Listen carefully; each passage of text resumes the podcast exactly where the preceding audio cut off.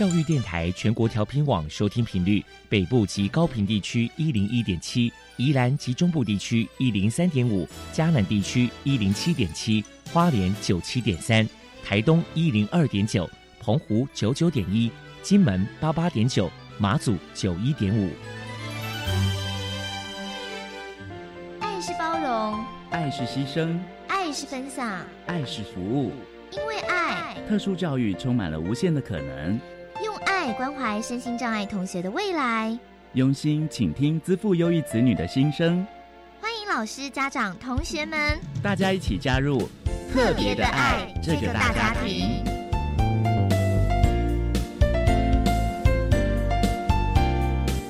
本节目由教育部学生事务及特殊教育司指导，国立教育广播电台监制。欢迎收听。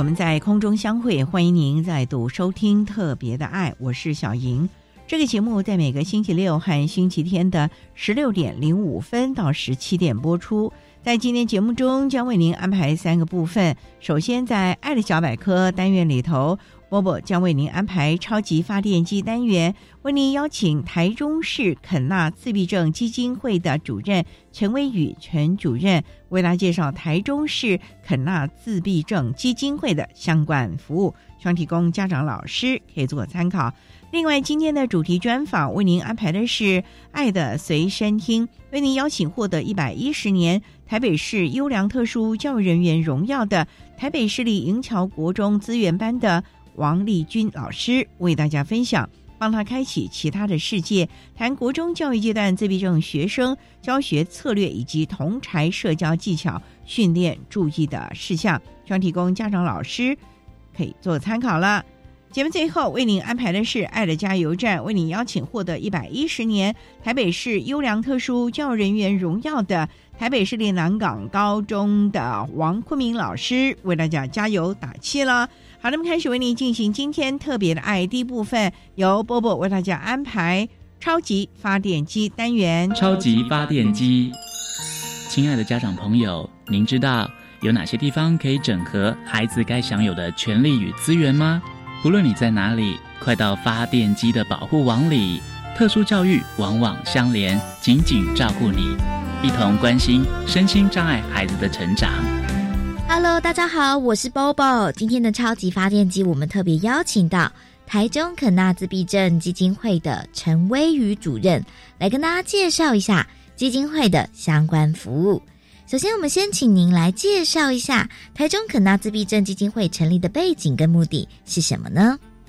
台中肯纳自闭症是从一百零一年的时候成立的，为的服务就是十八岁以上的泛自闭症以及呃第一类的心智障碍者的部分，希望可以让他们有各种不同的服务，配合他们我可能会在生涯之中可能会遇到的状况。希望可以辅导他们，然后也可以提供他们一些服务，引导他们达到生活自立的这个目标。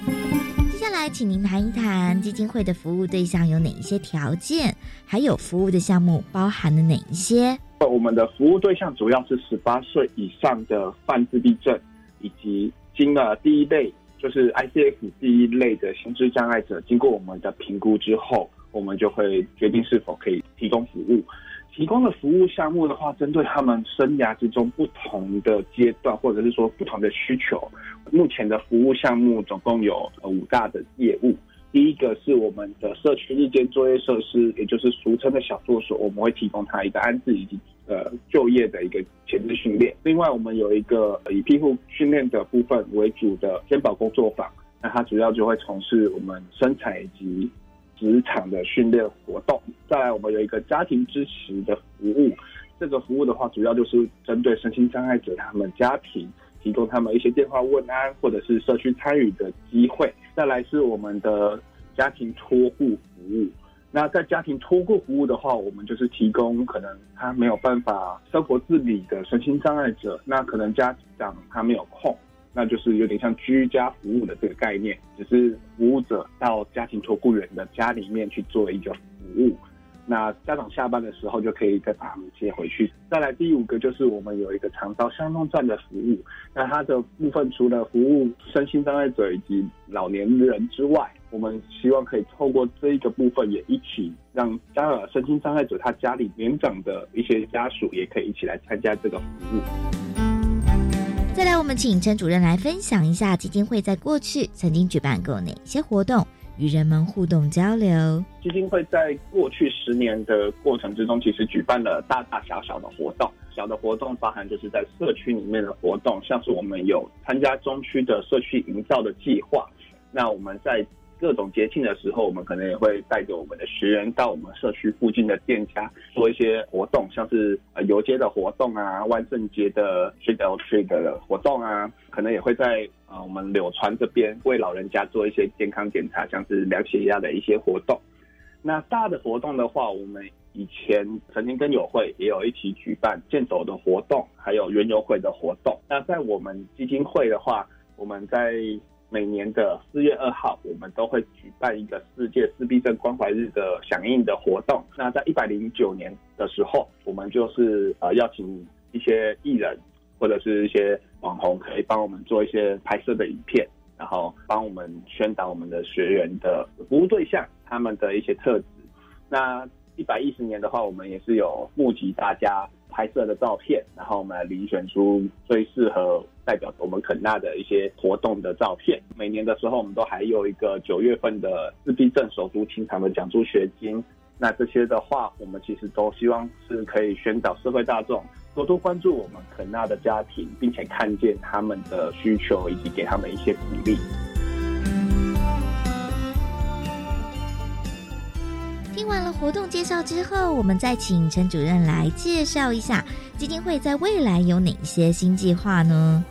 除了维持现有的服务之外，我们在一百一十一年为我们基金会的服务十周年。那目前的话，我们就是已经开始在跑一些啊活动的项目，希望可以在今年度的时候，就是给大家一连串的不同的活动主题。那我们也会呈现我们的服务内容，希望可以给更多的人看到我们那服务对象的他们的一些训练的成果。这些活动的话，其实可以在我们基金会的 Facebook 粉丝专业，以及我们的官网，还有我们的 YouTube，我们都会呈现一些我们的服务对象的呃成果。那未来的话，我们当然长远的目标，我们希望可以将可纳的服务对象从十八岁到他们老的这个部分，都可以有一些安排。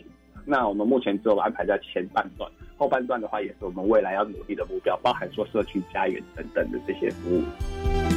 请问一下陈主任，如果说家里面有自闭儿，身为家长在教养上该注意哪些事情呢？不管是我们在服务自闭症，或者是说家长在教养自闭儿的时候，其实我们都会保持着一种观点，就是我们不要让自闭儿成为你心中想要的样子，而是引导他。成为他独特的样子，所以其实在这个部分上面的话，我们会希望说，我们以陪伴的部分为主，并且我们必须要知道，他们可能会发生一些状况，可是这不是他们故意的，因为他们可能就是有先天的困难，或者是自我控制能力的不足，所以才会产生这些状况。那我们就必须要引导他们。可能我们要制定一些策略，然后配合它的特性，让他们可以慢慢的引导到大家就是所谓的社会规范可以接受的样子。那当然，这个过程之中，我们也希望说不要过度的严厉，或者是也不要放纵，就必须要维持良好的互动关系，这样子才可以带着他一起成长。那也可以培养他正确的自信以及正确的价值观。甚至是一些社交技巧的方式，他以后才可以达到好的社会的一些生活自理的基础等等。再来，我们请陈主任破除一下一般大众对于自闭症有哪一些错误迷思。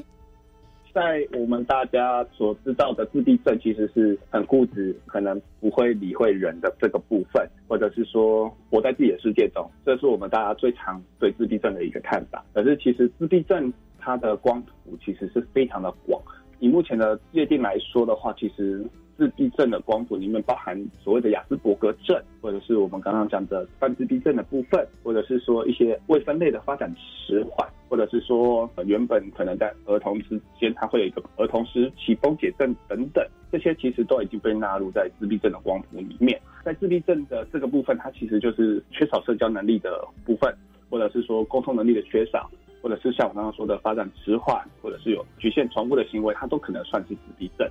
所以其实自闭症的种类有非常非常多种。针对不同的自闭症的一些样貌，然后去做了解以及服务，就是我们现在正在做的。那我们也希望说，对于自闭症，没有一般人觉得那么的难以沟通。就是需要多一点的耐心以及关怀，因为他们其实感受非常的敏锐，所以他可以感受得到你的善意或者是恶意，所以我们都会希望说大家可以多点耐心，多点关怀。那他愿意跟你做一些互动的时候，你就是他人生中很重要的一个贵人或者是朋友。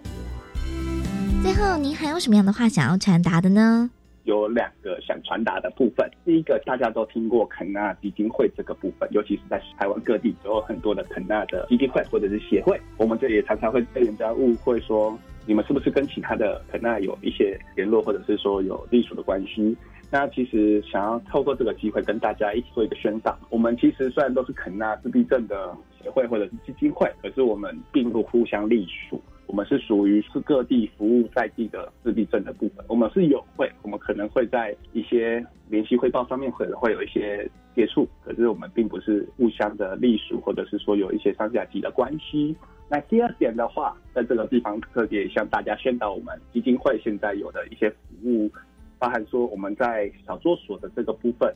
在我们台中市。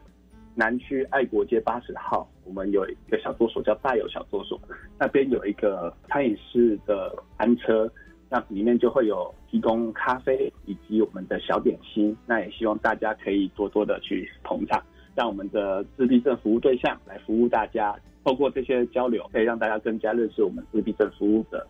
那还有我们大开在中区民族路一百五十七号大开小作所这边，配合年节，我们也会有年节礼盒的部分。那也希望大家可以来看看我们自闭症的这些服务患者，他们所提供的这些礼盒，然后也可以让大家品尝一下他们的一些手艺跟心意。那在我们东区三民路以及民权路的交叉口，我们在每个礼拜三的时候都会有一个摊位点的服务。就是在台中医院对面的一个维康药局，会有一个自闭症安慰点贩售训练的活动，也希望大家可以多多的去给予我们这些自闭症服务者的一些关心，通过这些交流，可以更加认识我们。非常谢谢台中肯纳自闭症基金会的陈威宇主任接受我们的访问。现在我们就把节目现场交还给主持人小莹。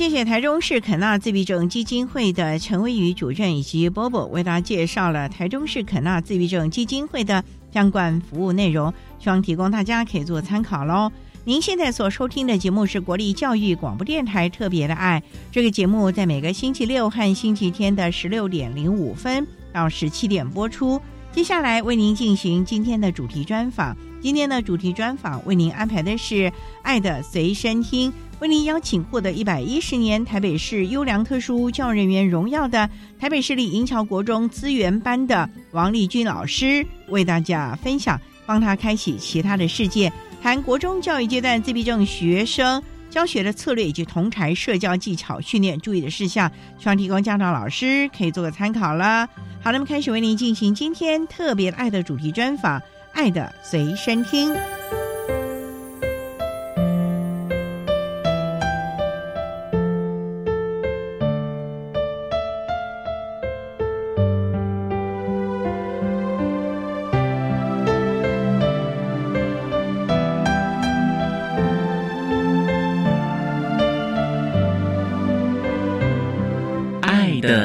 身听。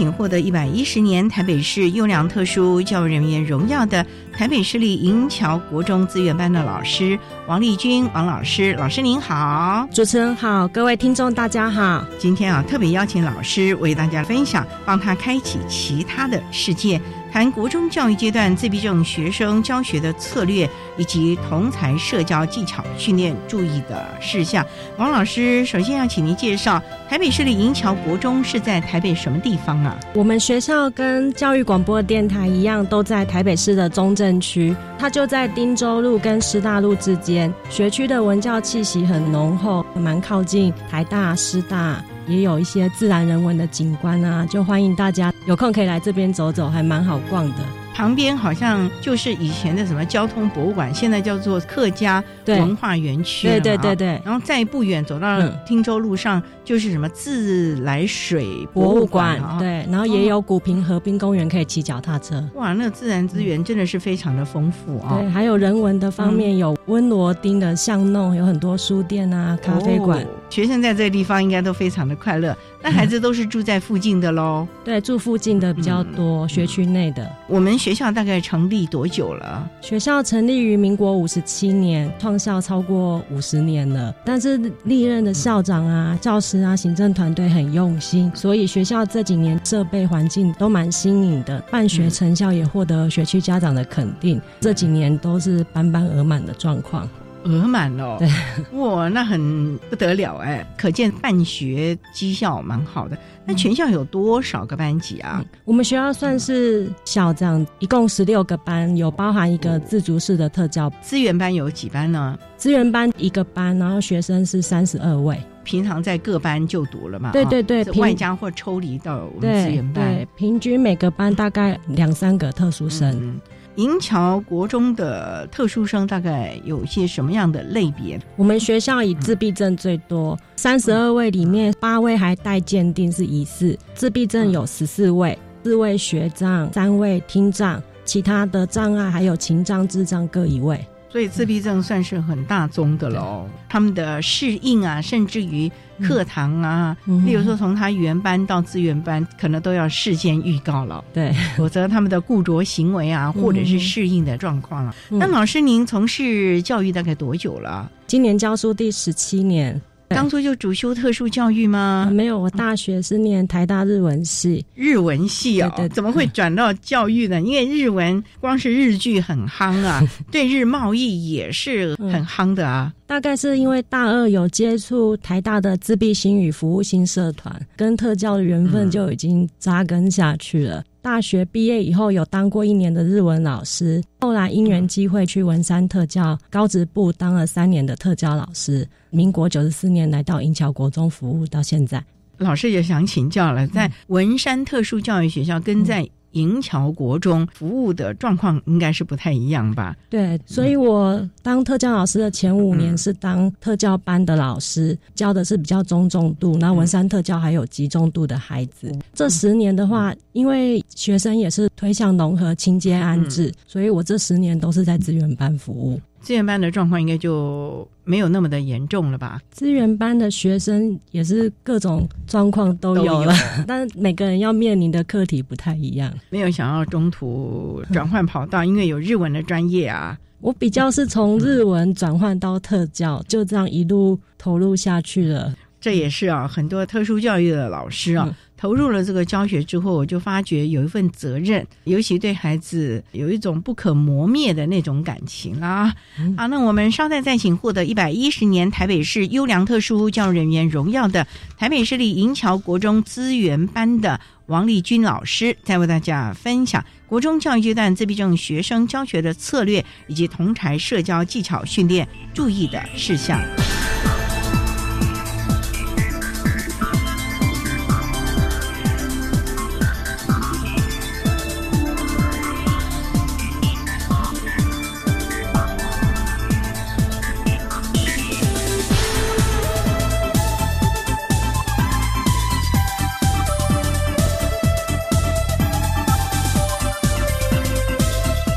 电台欢迎收听《特别的爱》。在今天节目中，为你邀请获得一百一十年台北市优良特殊教育人员荣耀的台北市立银桥国中资源班的王丽君老师，为大家分享，帮他开启其他的世界，谈国中教育阶段自闭症学生教学策略以及同台社交技巧的训练注意事项。那刚才汪老师为他简单的介绍了银桥国中的概况，以及老师个人从事特殊教育的机缘。那想请教啊，针对我们银桥国中自闭症的孩子，银桥国中会做哪一些先导措施？因为我们知道自闭症的孩子都有所谓的入学准备班呢，在他们幼儿园或者是国小阶段，那从国小转衔到国中，银桥有没有为他们在暑假期间先开一个测试班，让孩子们先了解大门在哪，啊任课的老师啊、教室啊，而且要让他知道国中和国小是不一样的，上课时。间也不一样喽。对，没错。为了帮助新生入学能够适适应环境，需要提供合适的特教服务，所以真的校内的特教团队啊，一起分工合作，我们要提早做很多事情来协助。包括哪一些的事项啊？老师，我们要帮孩子办新生准备班，在暑假八月。疫情的关系，我们还是排除万难办理实体的课程，这样就孩子还是直接到教室里面了。对对，这个课程能做些什么？只是让他知道早上几点要进教室，上课时间又延长了，还是怎么样的一个状况呢？我们会邀请校长啊、辅导主任啊，还有我们的特教老师都到现场，让孩子可以面对面的接触互动。再来会鼓励他们多表达，进入国中这个环境有哪些不一样改变，提醒他们。当然也会实际带他们去参观校园的环境啊，关心孩子在停课期间呢。心理状况啊，然后跟他讲说遇到什么困难可以去什么处室寻求协助等等。他能够听得进去吗？因为这些孩子有的时候都不太跟人接触，哎，不光是眼光啊，他甚至对于你所说的话是听而不闻呢。我们全部的新生邀请过来，然后我们是用比较温馨的环境的布置，然后会有一些多媒体的影音搭配，因为我们学校刚好有数理自由班，自由班的学生，比如说他们教师有剪片啊，就是那种定格画面，然后去拍各处是老师平常在做什么的影。影片啊，他们蛮新的动画技术去让校园卡通化，所以我们不止带学生参观校园，然后学生也可以看看三 D 电脑虚拟世界里面的银桥国中长什么样子。这对他们来说应该是蛮有吸引力的了哦。还有现在 YouTube 很发达，学生历年的拔河比赛啊，精彩画面，我们也会让学生看一下，未来进入国中有哪些人事物重要的活动可以参与。也就是说，这些孩子将来也得参加什么拔河比赛、拉拉队比赛啊，各种比赛了。对，我们会鼓励他参加，然后导师也会安排他们适合的任务去参与。这样，哎，那他们的导师会不会先来跟他们见个面啊？不然开学第一天，他其实有点害怕呢。其实全校的新生都一样，我们在开学前有新生训练。那新生训练，我们这群孩子是到你那儿新生训练，还是到他原班新生训练啊？他们会先来我们这里做新生准备班，然后再跟班上一起参加新生训练，所以适应都还良好吧？这么历年来的状况，这几年开始推这个新生准备班，觉得对孩子确实是有帮助啦。我比较关心家长呢，因为家长有时候比孩子还焦虑哎。你有没有觉得啊，孩子其实本来还老神在在，被家长的情绪一影响，他也开始觉得好像今天要去准备班不太一样，不太妙哎。对，家长也是真的要学习的，包括什么要继续用正向教养态度来面对国中生活。所以家长的话会更早，就是大概在六月的时候会有新生家长座谈会。哇，六月就请他们先来。对对对对，因为我们就顺便一起开了新生的 IEP 会议，然后也会邀请他们也带孩子一起来听听学校有哪些特教服务啊，请家长个别再跟我们开一下会，让我们知道可能需要帮孩子提早申请教助员啊。或者是专团物理职能治疗需求的，对，这些都是啊我们所谓的超前部署，希望提供孩子一入学就有马上到位的相关特教服务，在这个地方了啊，让他能够非常悠游的在这个新的环境慢慢的适应了。好，那我们稍待再请获得一百一十年台北市优良特殊教育人员荣耀的。台北市立银桥国中资源班的王立君老师，再为大家分享国中教育阶段自闭症学生教学的策略以及同台社交技巧训练注意的事项。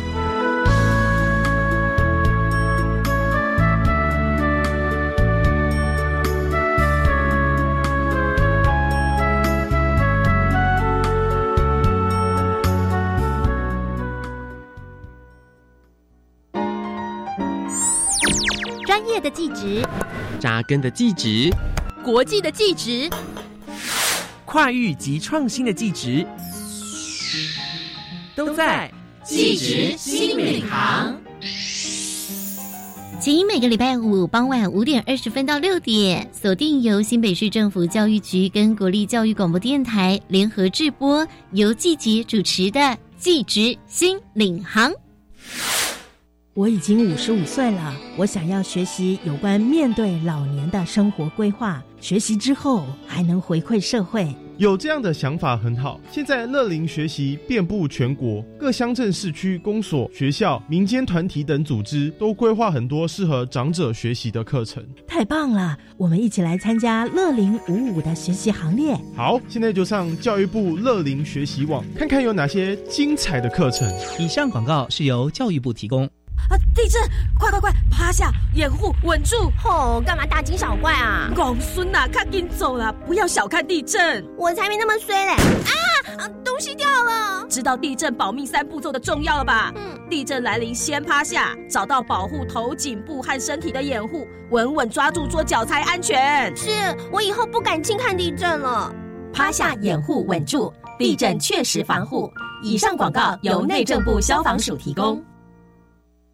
管那么的水，罗嘎西木啊！大家好，我们是欧开合唱团。您现在收听的是教育电台。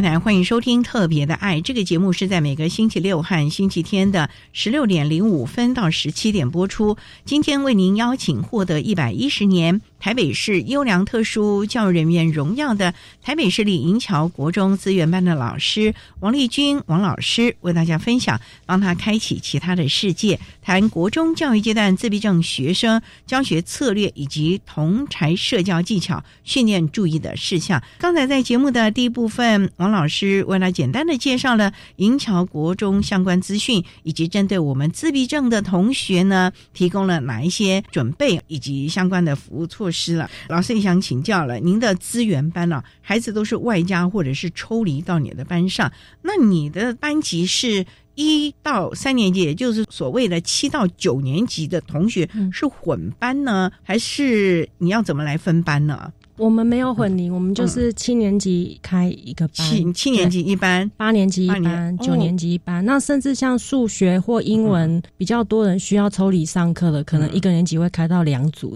你要怎么样在这堂课里让孩子集中注意力，互相有交集？除了学科之外，老师其实这个课是社交技巧挺重要的。对，学科的部分会同步抽离班上的课程，比如说班上的国文。那我们就会抽出来上国文、社交技巧的部分，或者是安排其他的特需课程。那我们会用外加的方式。那目前国中只能在午休的时间上课，我不会全部十一位新生全部抽出来上社交技巧，我们会评估大概有需要的五六位出来上。那你怎么评估嘞？怎么会知道他需要呢？是他前一个教育阶段的 IEP 老师就已经告诉你们，还是家长要求，还是你们自己评估了之后觉得嗯，好像这孩子有必要，还是他现在的原班导师跟你们讲说，哎，王老师，我觉得我们班这个同学。可能哦，社交技巧你要帮忙一下，不然在班上好像有一点点怎么样怎么样怎么样哎。刚刚主持人提到的其实都有啦，都有哦。对对对，我们新生的部分我们会去小六开转衔会议嘛，那时候会听听小六老师的意见，然后跟家长讨论，比较会抽出来上社交技巧课的孩子，比如说他本来国小是 ADHD，他有过动冲动的问题，服药以后虽然学习可以专注，但是还是有人际互动的困难。或者是本来就确诊是自闭症的同学，我们就会帮他安排课程。这种课程一定要情境的吧，不然他没有办法内化哎。因为今天是这样的一个情形，是跟老师，可是他回到原班是跟同学哦。就算他是在我们资源班跟同学互动，可是到了这样，可能一句话跟你的模拟的状况不同，他可能也没办法内化了。没错，内化的能力真的很重要，所以社会技巧真的要反复的演练，然后提供他比较合适的环境的支持。所以其实我们刚开学的前三个礼拜，学员是没有急着抽出来上课的，是让他就跟着班上同学一起上课，都还没开课。然后我们特教老师会做的事情是入班去做特教宣导，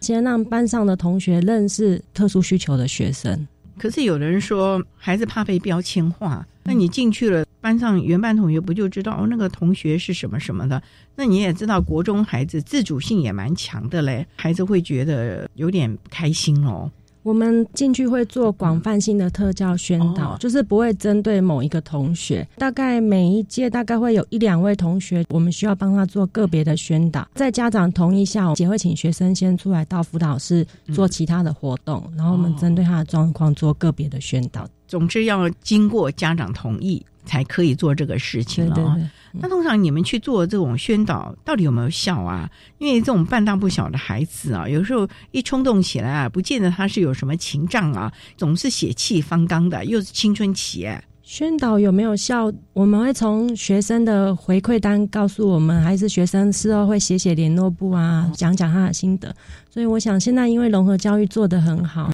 回馈都是很正向的，主要宣导是让普通班的学生知道这几位同学，他可能外显表现出来是踢人啊、打人啊，但是其实他背后隐含的困难是他可能社会的认知比较不足，或是沟通表达比较困难。然后我们也会提醒普通班的孩子，我们不是去忍耐这些不适当的行为，就是当特殊的同学有困难，我们帮助他，那他有不对的行为的时候，我们可以适当的提醒他。适当的提醒，这是一个技巧，哎，那也要教他们喽。那原班老师也是很重要，因为班级经营也关乎了这个班级同学对这个孩子的对待喽。嗯，对，因为我们学校是小学校，所以导师几乎都是蛮有导师经验的。然后，因为如果你一直当导师的话，其实你每一年都会带到特殊生，所以原班的老师的经验其实都还蛮丰富的。那我们会在确定哪些人是七年级导师的时候，我们就会开个案会议，让老师了解哪些学生如果是安置到您的班上，他是比较需要明确的规则，就是不要朝令夕改。或者是讲一个模棱两可的标准，或者是哪些学生需要座位的调整安排，他需要就近安排近一点，老师可以提醒他，或者是说他需要比较大一点点的空间。对啊，因为我们自闭症的孩子真的是需求也各自不同的，所以真的要为他们量身定做。例如不能离门口太近啊，免得那个声音啊，或者离窗户太近啊，那也不能靠着他太近。否则他会有这种焦虑感啊，等等的，这些其实都是在日常生活当中可以去注意到的了。我们也知道，现在班级啊也会有一些的活动啊，例如呢班级的打扫啊，这个工作是每个人不能例外的。但像我们自闭症的孩子，在这个班级的清洁方面，老师会有一些什么样的建议？原班导师呢？因为他可能就很固着啊，那一块玻璃就一直擦一直擦，因为他觉得擦不干净啊。打扫的部分真的是每一位同学都应该尽的责任啊。那我们会入学前的新生准备班，或是入学后都会不断的提醒孩子这一部分要做好自己该做的工作。那老师们的安排，我看我们学校老师有的是安排同学倒垃圾，还是一样有跟同学分工，他们会一起去倒垃圾。有的人倒的是一般垃圾，有的人倒。厨余，而有的人是倒分类的回收的垃圾，也有老师蛮用心的，他会帮自闭症孩子安排一个比较特别的工作，比如说他就是负责午休抬便当，这个孩子就被赋予重任，因为抬便当回去很重要，不然同学不能午睡，就 没得吃了。对，如果如果你便当没有还回去的话，其实老师赋予责任的时候，他们可以表现得很好的，也就是让他们的表现能够让大家看得到，对对，也让这些孩子有自信，对，这才是很。重要的，因为他觉得说我对班上也有贡献，而不是都是别人帮助我。我觉得像这种让孩子也适时的回馈，这也是我们在教学上要注意的一种情谊教育了。对，比如说。我们也蛮多自闭症的学生被选当设备鼓掌，这个管设备也不是容易的事，也是会出彩啊。出彩的时候就是一个机会教育的开始。总之啊，进了学校，每一样事情都是要学习的，而这样的学习是关系他日后进入职场、进入社会或者自己成立一个家庭啊。该学会的一些先辈能力了啊！对对啊，那我们稍待要再请获得一百一十年台北市优良特殊教育人员荣耀的台北市立银桥国中资源班的老师王丽君王老师，再为大家分享国中教育阶段自闭症学生教学的策略以及同才社交技巧训练注意的事项喽。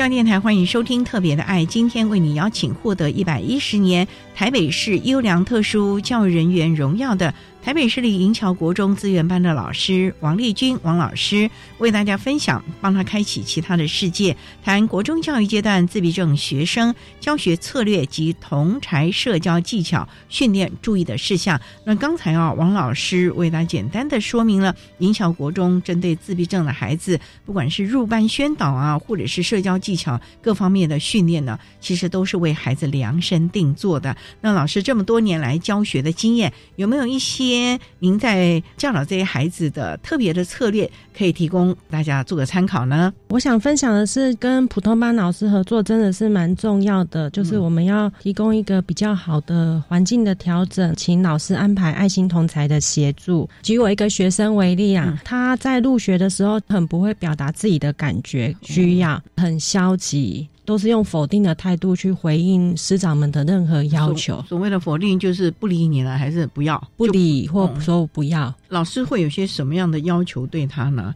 交作业啊，还是什么吗？一开始老师真的蛮头痛的，就会来找我们啊，因为我们国中会有服装仪容检查，男生头发不剪、指甲不修啊，作业不交啊。哎呦，还要管到这么多啊！国中还是有。因为要做公共服务时数，这个攸关到未来升学的成绩的计算。哦，然后老师也是出于好意很着急，但是孩子就是不做不理会，就会来找我们。那你们有什么策略可以帮忙啊？我们一开始也是在跟学生建立关系嘛，就是每个礼拜一次的社会技巧课。所以我们一开始是来这边是广泛性的，先教导孩子，你至少要回应老师啊，打招呼啊，说谢谢的技巧，然后让他知道说你在教室基本的生存技巧，就是你要遵守团体的规则，注意听老师说，就是不会针对孩子的状况跟他一对一的讲，他会比较防卫这样，他会觉得你就是针对我。一定我的老师给你打小报告了，回去就对原班老师更不理睬了，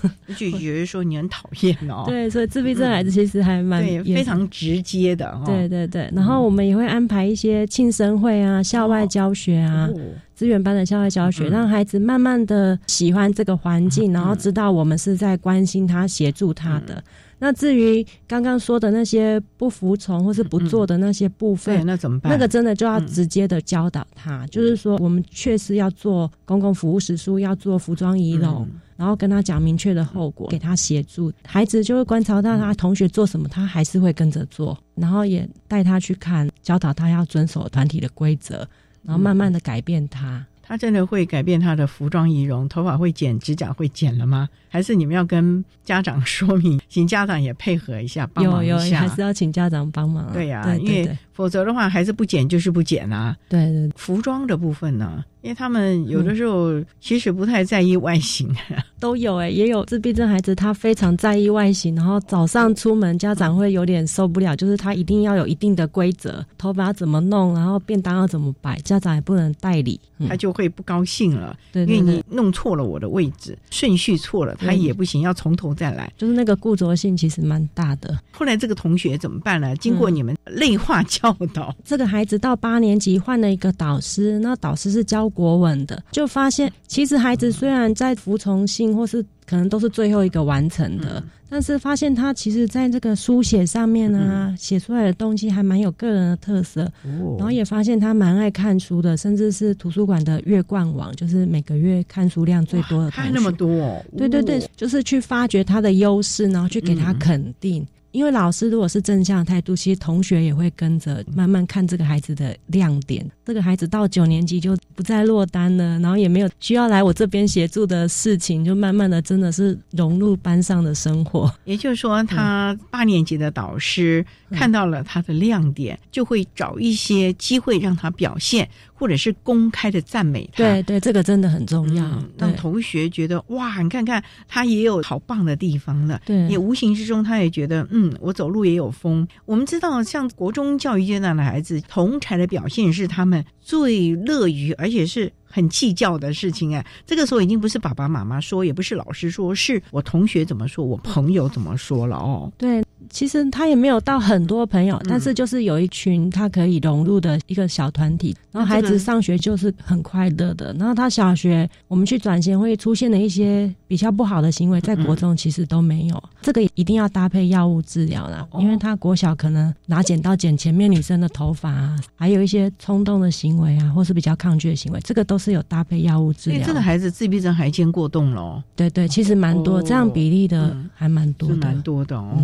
所以这个孩子在原班也蛮开心的了。那您刚才说他有自己的一个小团体，可以每天快快乐乐，这个也是老师有心的安排了吧？因为其实孩子长得也蛮帅的，然后也斯斯文文的，所以自然而然就会有一群，不管是男生女生，就会有一群朋友的。哦，对，其实这也是好事了啊。那还有哪一些的经验可以跟大家分享呢？在社会技巧教学的部分呢，我会善用蛮多视觉上面的提示啊，比如说影片啊、图片、照片，再搭配步骤化的口诀的技巧，带他们演练啊。像他就是刚刚讲的走团体规则之外，还有自己对自我情绪的觉察。当你在生气的时候，你要怎么冷静下来？可能就带他们反复去练习这些步骤，处理生气的步骤，怎么去放松。然后去做冥想，然后我教室里面也会摆很多舒压的小物啊，例如。例如现在很流行那种灭鼠先锋这样子，就是一粒一粒的东西把它按下去，然后翻面再按回来这样子。哦，他们蛮爱玩的，然后也会玩一些桌游啊，或者是小型的撞球台啊，然后冰球桌台，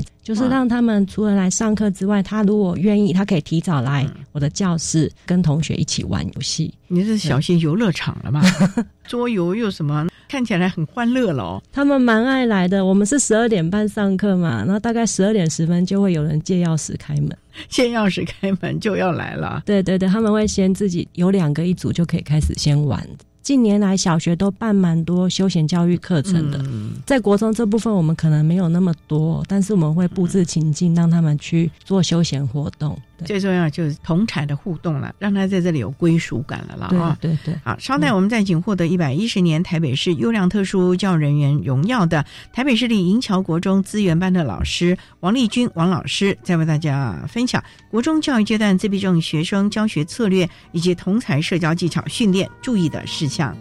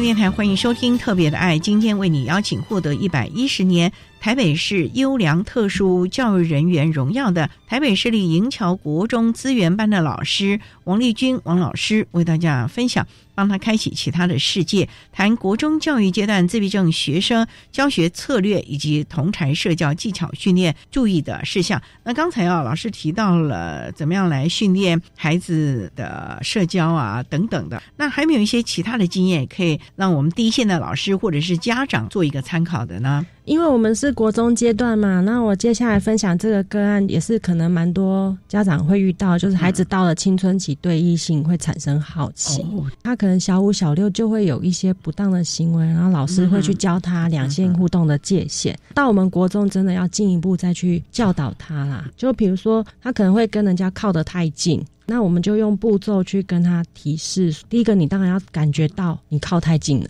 那可能是别人告诉你，或者是你自己感觉到我在一个手臂的距离以内，哦，所以你没有告诉他就是一个手臂，不可以太靠近了。对，你第一个要先感觉，然后第二个你要停下来，你知道自己靠太近的时候，你就要停止靠近，然后停止这样不当的距离。再你就要想一想该怎么做，就是大概蛮多情境就是挺想做。然后再来就是要选择适当的方法，这样子的步骤之后，就要搭配课堂上做一些情境的演练啊。比如说我们在排队要去操场上体育课的时候啊，那我和某某某靠太近，让他不舒服，那这时候你可以怎么做？理化实验室上课的时候，我们在观察实验结果的时候，我靠谁谁谁太近了，看到他一直往旁边靠，那这时候我怎么运用这个策略去做比较适当的方法？就是提醒这个两性互动的界限，还有就是有的孩子他在国小可能会用抱的。抱人去打招呼，这个在国中一定是不可以，不行的，因为牵涉到性平啦。对对对，那这个就是我们一定要去教他这样子。那这可能家长也要特别提醒了，因为可能家长从小就是喜欢用抱抱来鼓励孩子，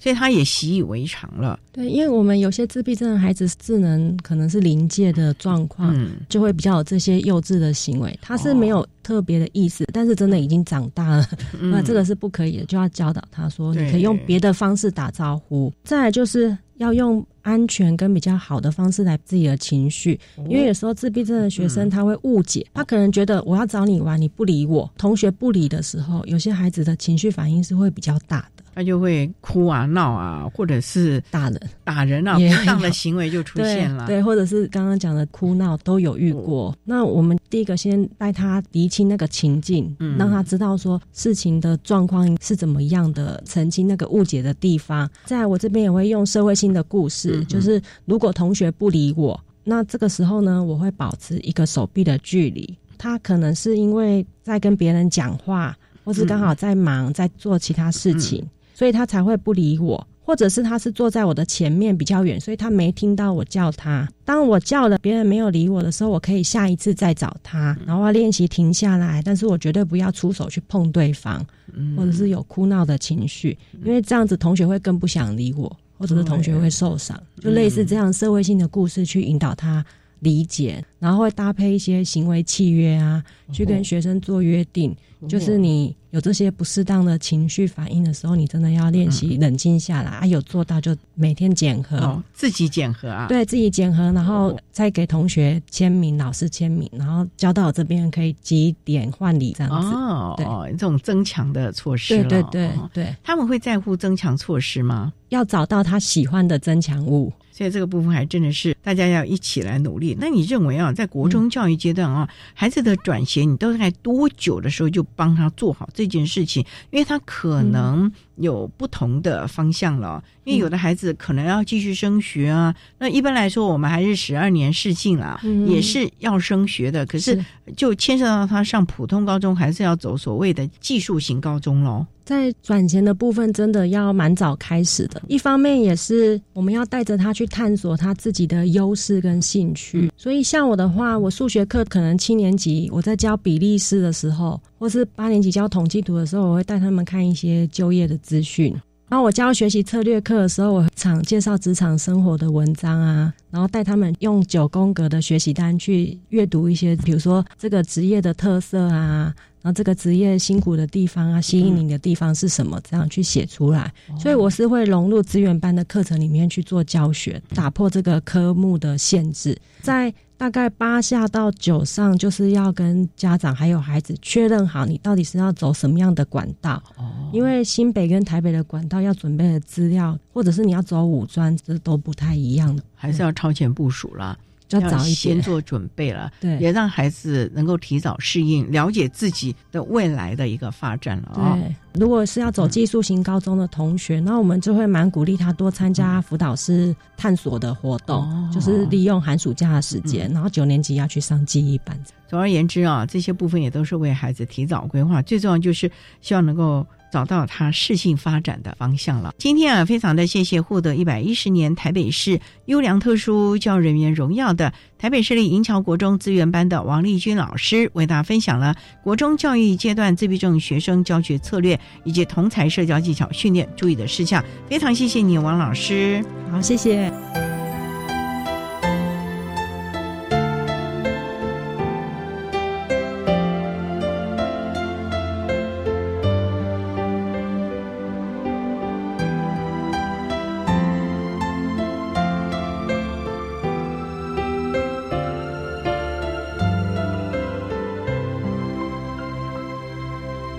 谢谢获得一百一十年台北市优良特殊教育人员荣耀的台北市立银桥国中资源班的王立君老师，为大家分享了国中教育阶段自闭症学生教学的策略以及同台社交技巧训练注意的事项，希望提供大家可以做参考了。您现在所收听的节目是国立教育广播电台特别的爱节目，最后为您安排的是爱的加油站，为您邀请获得一百一十年台北市优良特殊教人员荣耀的台北市立南港高中的王坤明老师，为大家加油打气喽。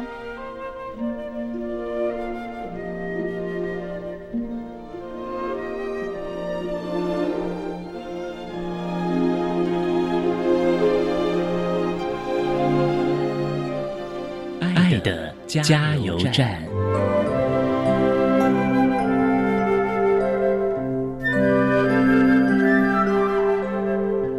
各位听众，大家好，我是一百一十年台北市优良特殊教育人员王坤明老师。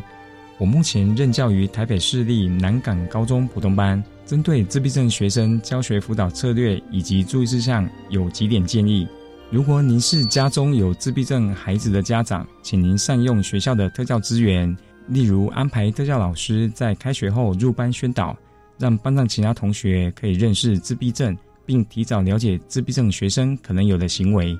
这样可以避免未来在相处的时候有不必要的误会及不愉快。当学生对自闭症有更进一步的了解的时候，相信未来对自闭症学生会有更多的包容和主动协助。如果你是班上学生有自闭症学生的师长，也可以先从特教组获得学生的相关资料。当您越了解班上学生，你就会越容易跟他互动。请师长们记得，最好的班级经营策略就是以身作则。班上的学生一定会看得到您用心的对待，未来他们一定也会成为你得意的小助手。虽然照顾学生会付出比较多的心力，但是看到学生每天都可以开心的上学。跟老师问声早安，这一切就值得了。谢谢大家。